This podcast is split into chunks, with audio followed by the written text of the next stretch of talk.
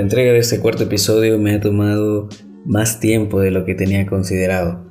En estos últimos días han pasado muchas cosas eh, buenas, no tan buenas, y otras me han sorprendido gratamente. En fin, digo, digo esto para el registro, nada más. Eh, de vez en cuando eh, suelo visualizar, más o menos a mis 70, 80 años, escuchando este podcast en una sombría pero cómoda, una cómoda habitación. En fin, luego de este corte comercial innecesario, les cuento que anoche eh, revisé las estadísticas del podcast y ya somos 83 oyentes en Spotify y 14 en Apple Podcast. Es decir, somos un total de 97 oyentes mensuales. Muchas gracias a todos los que obsequian muy generosamente parte de su tiempo a este espacio. Nuevamente, gracias. Ahora sí, pasemos al, tema de hoy, donde reflexionaré intentando encontrar una respuesta más o menos cercana a la verdad. De hecho, ese es el objetivo de este podcast. Vamos a transitar sobre las acepciones, significaciones de dos palabras que han estado revoloteando en mi mente en estas últimas semanas. Dos palabras que de forma independiente son muy sustanciales, fundamentales, relevantes para comprender parte de nuestra personalidad, pero palabras que a fin de cuentas eh, guardan una estrecha relación, una conexión. Dicho esto, les doy la bienvenida al episodio número 4, gustos y deseos. Bienvenidos. Antes de partir, planteémonos una interrogante. ¿Cuáles son nuestros gustos? ¿Cuáles son nuestros deseos? ¿Pueden estos ser los mismos o si existe diferenciación alguna? ¿Qué es el gusto entonces? Cuando algo o alguien nos gusta, ¿qué solemos sentir? Nos sentimos bien, es lo primero que se nos viene a nuestra mente, ¿cierto? El gusto es esa capacidad de disfrutar. Cuando una canción nos gusta, disfrutamos de esta canción. Disfrutamos de una buena comida, disfrutamos de una buena conversación, de una grata compañía, etc. Pero eso no queda solo allí porque el gusto implica que sentidos como la vista, el tacto, el olfato entren en juego a fin de obtener más información. ¿Qué quiero decir con esto? Que para que algo nos guste, ese algo tuvo que tener un primer contacto con nuestro sentido de la vista. De allí que se dice que el gusto entra por los ojos. ¿no? El, el filósofo Immanuel Kant explica que el gusto es una cuestión subjetiva. Y claro, esto tiene un tanto de razón porque lo que, bueno, no un tanto, tiene razón. Porque lo que me gusta a mí no necesariamente le tiene que gustar a alguien más. Si el gusto es subjetivo, estamos hablando que depende estrictamente de nuestra percepción, de nuestra experiencia. Por eso es que se habla también de buen y mal gusto. Pero mm, el gusto no puede ser solo subjetivo, también puede llegar a ser objetivo. Pero ya eh, llegaremos a esa parte. Volviendo a la concepción del sentido del gusto, decíamos que al complementarse, involucrarse con otros sentidos, podemos obtener más información, pero no, no solo eso, sino que acompañamos al sentido del gusto con la memoria. Y al sazonarlo con ese toque de imaginación vamos a poder saborear nuevas experiencias. Si el gusto es esa capacidad de disfrutar, entonces cuando algo nos gusta o alguien nos gusta, empiezan a despertarse sensaciones en nosotros. Si nosotros buscamos en Google el sentido del gusto, lo primero que vamos a encontrar es la fotografía de una lengua.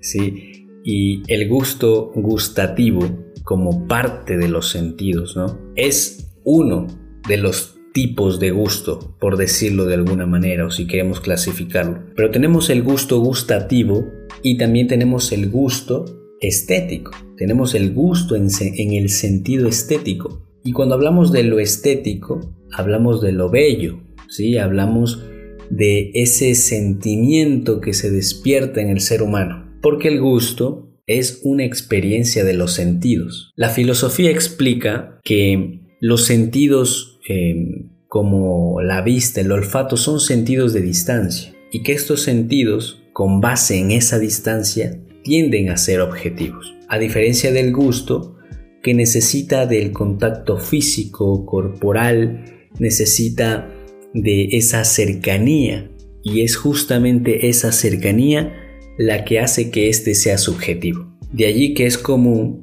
por ejemplo, que cuando decimos que nos gusta cierto tipo de música o películas, lo decimos desde nuestra subjetividad. Y esa subjetividad parte y ese gusto aparece porque para mí ese algo, ese objeto, me es conocido o también me identifico, compagino con ese objeto. Nuestros gustos o preferencias, dado que parten de la subjetividad, no siempre están sujetas a una explicación. Es como si yo intentara justificar, por ejemplo, mi gusto por la música ranchera, los corridos, la música rocolera, etc.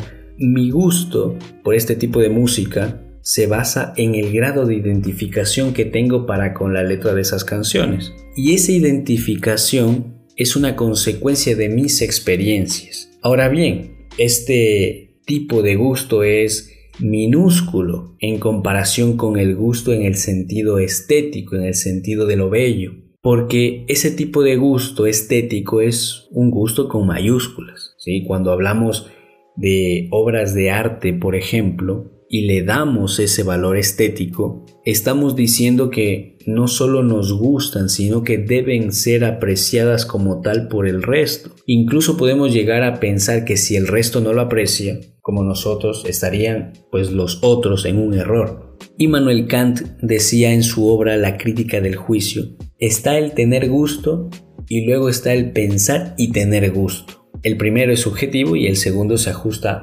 a una objetividad genuina. ¿Qué significa esto? Bueno, somos seres eh, que por naturaleza cedemos ante nuestros impulsos. Por ejemplo, salimos a hacer las compras de la semana, ¿sí? Y de pronto nos encontramos con ese pantalón, esa camisa, esas gafas, esa cartera, etc.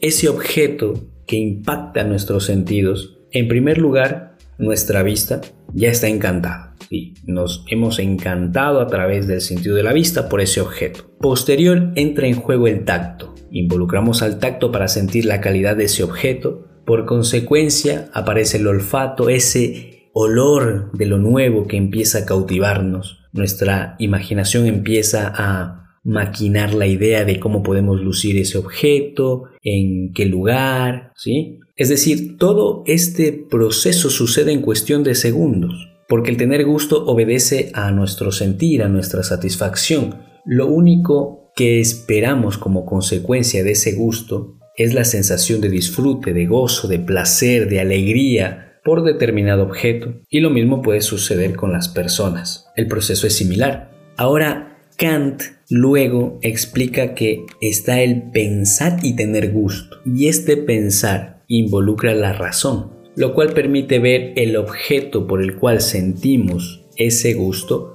desde una perspectiva lo más cercana a la objetiva, porque la objetividad eh, como absoluto no existe. Siempre nuestra percepción va a estar mediada por nuestras creencias, por nuestros valores, experiencias, etc. Entonces no podemos hablar de la objetividad en sentido absoluto porque mm, prácticamente no, no existe. Lo que sí podemos hacer es ser lo más cercanos al objetivo. Y ser lo más cercano a lo objetivo implica que en medida de lo posible nos despojemos de nuestras pasiones, de nuestros sentimientos, y cuando hacemos eso, podemos decir que nuestro gusto ha ascendido a lo estético, a lo bello. Podemos decir que ese gusto ya puede tener un valor estético y que puede ser apreciado como tal por el resto. Y es lo que decíamos con anterioridad que sucede con las obras de arte y puede suceder con otras cosas más. Ahora bien, ya hemos hablado mucho del gusto y ahora debemos darle paso al deseo. ¿Qué es el deseo? El diccionario dice lo siguiente, movimiento afectivo hacia algo que se apetece. Ojo, hablamos de afectividad. Lo afectivo está ligado a lo emocional, Volvemos a lo subjetivo. El deseo es la aspiración por aquello que no se posee. El deseo puede ser bueno y también puede ser malo. Esto va a depender de lo que desees. El deseo puede ser también esa ansiedad que surge ante la ausencia de algo y que al obtenerlo comprende la idea de deleitarse. Por eso es que el deseo es apetito. Y en el contexto, por ejemplo, del, budismo, eh, se explica que el deseo es igual a sufrimiento y que para eliminar el sufrimiento hay que eliminar el deseo. Esto eh, sin duda es una mirada bastante negativa, porque el deseo sí que puede ser irracional, pero también puede ser sensato. Cuando el deseo es irracional, corresponde a una pulsión, a una fuerza que parte desde nuestra inquietud hacia el placer. La segunda, cuando el deseo es sensato, este comprende una deliberación, es decir, empezamos a pensar, a analizar, a reflexionar. El deseo es parte de nuestra naturaleza. Sentir deseo es normal, es eh, saludable. Al contrario, si no tienes deseos o no sientes deseo por nada, pues sí deberías preocuparte. Por supuesto, esto nos lleva a hablar de los diferentes tipos de deseo.